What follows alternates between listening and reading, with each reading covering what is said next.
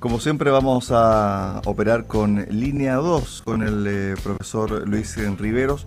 Bueno, él estuvo durante esta jornada en Calbuco porque fíjese que en Calbuco se realizó un conversatorio sobre la propuesta constitucional. Fue organizado por la multisindical de trabajadores de Salmón y él estuvo presente, estuvo presente como uno de los invitados. ¿Qué tal, profesor? Bienvenido acá a Ciento Ciudad Río Sago. Ah, no, lo escucho muy bien. ¿Me escucha, bien ahí? Sí. Perfecto. Profesor, ¿qué tal? Buenas tardes. Buenas tardes. Bueno, estuvo hoy en Calbuco en la mañana y me imagino que quedó que, quedó conforme no con eh, lo vivido y experimentado en este conversatorio sobre la propuesta constitucional. Yo participé en este conversatorio invitado por los sindicatos, ¿no es cierto?, de de distintas empresas, ¿no sé, que tienen que ver con la producción acuícola. Asistieron alrededor de unas 120 personas y creo que fue una actividad muy productiva porque la gente busca información objetiva. Yo aquí no vine a hacer propaganda por una posición u otra, vine simplemente a explicar que yo había leído, estudiado el proyecto constitucional que son 388, 488 artículos y que es un documento pues ya pesado, difícil de leer, de descifrar. Por lo tanto, la gente no tiene el tiempo ni las habilidades tampoco, ¿no es cierto?, para una lectura tan extensa. Entonces yo hice eso y entonces eh, destaqué ahí mis conclusiones. Y mis conclusiones son, en resumen, que es un proyecto insatisfactorio. Porque se dejaron de lado algunos temas muy importantes como por ejemplo legislar o dar una norma constitucional sobre los partidos políticos, que yo creo que nuestro país lo necesita. Segundo, que se procede a medidas, ¿no es cierto?, que son muy discutibles, como por ejemplo eliminar el Senado de la República, como por ejemplo crear, ¿no es cierto?, a nuestro Estado chileno, nuestro país como una república que contiene, digamos, distintas naciones y eso, por cierto, que en el futuro va a desembocar en nuevos estados al interior de nuestro estado de Chile. Eso, en mi opinión, es un grave problema, un grave riesgo. También se le quita potestad a la Corte Suprema, porque ya no existe un poder judicial, de acuerdo a este proyecto constitucional, sino que existe un sistema judicial. Y los jueces van a ser nominados por una comisión que tiene una gran inspiración política y por lo tanto vamos a perder algo que hay que mejorar, que es la independencia del Poder Judicial. De manera que destaqué estos temas, ¿no es cierto? Y también lo insatisfactorio que es algunas medidas, algunas algunos preceptos de derechos sociales que a mí me parecen indispensables, pero hay que elaborarlos bien, porque decir, por ejemplo, que los chilenos todos tenemos derecho a una vivienda digna, me parece que es lo justo y necesario, pero ¿qué significa una vivienda digna? Y en segundo lugar, ¿Por qué garantizamos una vivienda digna sin establecer claramente la propiedad de la vivienda? Porque lo que los chilenos queremos es la vivienda propia. Porque eso es lo mío, yo invierto en eso, yo mejoro eso, digamos, porque en mi casa, por ejemplo, y eso es lo que le voy a dejar a mis hijos. Bueno, la constitución no está orientada en ese sentido. Y por lo tanto, un buen principio yo creo que es incompleto, como también lo son otras cosas que están incluidas en materia de derechos sociales. Profesor. que yo levanté, digamos, en esta, en esta discusión, ¿no frente a este público. Profesor, una cosa es lo que analiza, ¿cierto?, la gente ligada a la academia, a la política contingente, que tiene su opinión propia, etcétera. Pero muchas veces es difícil rescatar el sentir de la ciudadanía, el sentir del hombre de la calle, del trabajador, de la trabajadora. Usted estuvo en un conversatorio, había, usted dijo, ciento y tantas personas, muchas de ellas trabajadores, las consultas que hacían, ¿de qué índole eran?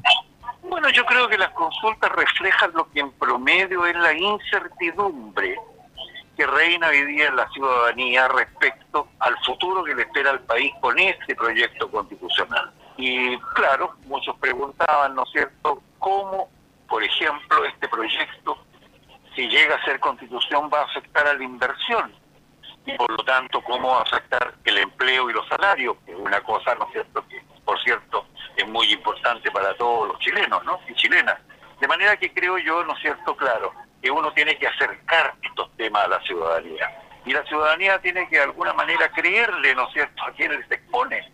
Por esa razón tienen tan baja credibilidad los políticos, porque la ciudadanía, ¿no es cierto?, capta que ellos buscan electores o votantes y no buscan ciudadanos informados. Por lo menos mi propósito es buscar ciudadanos informados, cada cual sabrá lo que hace con su voto, por cierto. Yo manifiesto ahí mi opinión, como lo han hecho otros en muchas otras tribunas, y me parece a mí que eso es eh, propio de la democracia, ¿no es cierto? El tener más y mejor información para tomar decisiones. Me imagino que los trabajadores también le plantearon o se plantearon varias dudas con respecto también a su rubro laboral, a su trabajo, en particular en relación a la propuesta constitucional, profesor. Por supuesto, por eso decía yo, digamos, una de sus preguntas, que me parece muy central, es cómo va a afectar esto el desarrollo económico, el crecimiento económico, la inversión. Eh, mi respuesta es, bueno, esto está creando grandes incertidumbres, ¿no? Por el tema del derecho de propiedad, por el tema de que muchas cosas dependen de leyes que habrá que promulgar en el futuro y ese futuro puede estar bastante distante. Y por lo tanto la pregunta de ellos, bueno, y mientras tanto, digamos, ¿qué va a pasar con mi salario? ¿Qué va a pasar con el empleo? Y ciertamente a mí me parece que eso es una pregunta, ¿no es cierto?, que la autoridad política tiene que también ayudar a resolver, porque me parece que eso crea una insatisfacción un sentimiento de indefensión que es totalmente inadecuado para una decisión tan importante como la que tenemos que tomar el 4 de septiembre. Estamos con el profesor Luis Riveros, decano de la Facultad de Economía, Gobierno y Comunicaciones de la Universidad Central de Chile. Profesor, con respecto al tema de el 5 de septiembre, el presidente Boric dice lo siguiente con respecto a un eventual triunfo del rechazo. Se debe llamar y convocar a una nueva convención. ¿Ese es el camino que hay que tomar si es que llegase a ganar el rechazo o hay que nuevamente llegar a un acuerdo nacional para ver qué se hace a contar del 5 de septiembre? Mi opinión, y nuevamente mi opinión, porque en estas opiniones mías yo no represento ni a la Universidad Central, ni a la Universidad de Chile, ninguna organización. Yo me represento a mí mismo, digamos, tengo mi currículum académico, que es mi único respaldo y eso ha sido mi vida.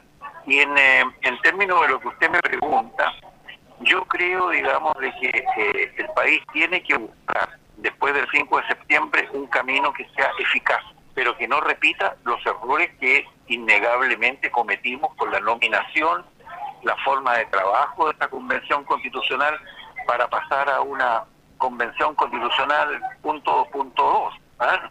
Me parece a mí que eso no es un buen camino.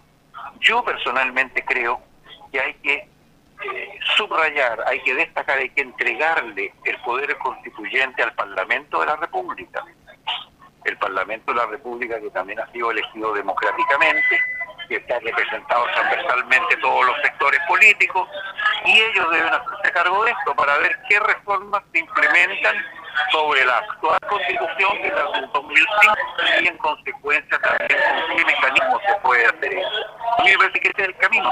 Ahora, el Parlamento puede decidir entregarle, ¿no es cierto?, potestad a una comisión de expertos para que estudie y recomiende, pero el Parlamento debe tomar al final del día la decisión. Aquí no se trata de entregarle un panel de expertos que ellos decidan, sino que decide el Parlamento de la República.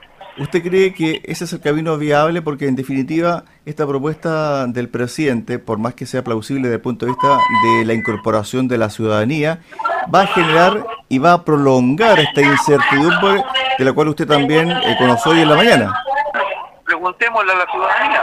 Yo creo que lo que tiene que hacer el presidente es llamar un plebiscito preguntando si quiere una nueva convención constitucional o si quiere que el Parlamento se haga cargo de este problema de aquí en adelante. ¿no? Es la manera democrática de resolverlo. Y por otro lado, ¿no cierto?, sin dejar de considerar de que el Parlamento ha sido elegido democráticamente con todos los problemas, defectos, etcétera, digamos, que uno pueda identificar pero a mí me parece, digamos, de que este debería ser el camino, no sé, para ¿Cuál es la principal problemática política social que vive hoy el país, profesor? Sí. Perdón, repítame. Según usted, ¿cuál es la principal problemática que vive hoy el país desde el punto de vista político y social? No, la principal problemática es incertidumbre. Incertidumbre que domina todo. Eso está empujando el precio del dólar acá arriba. Esto está, digamos, creando problema, ¿no es cierto?, con el empleo, con las decisiones de las empresas, que están esperando, digamos, señales más eh, más concretas para poder invertir,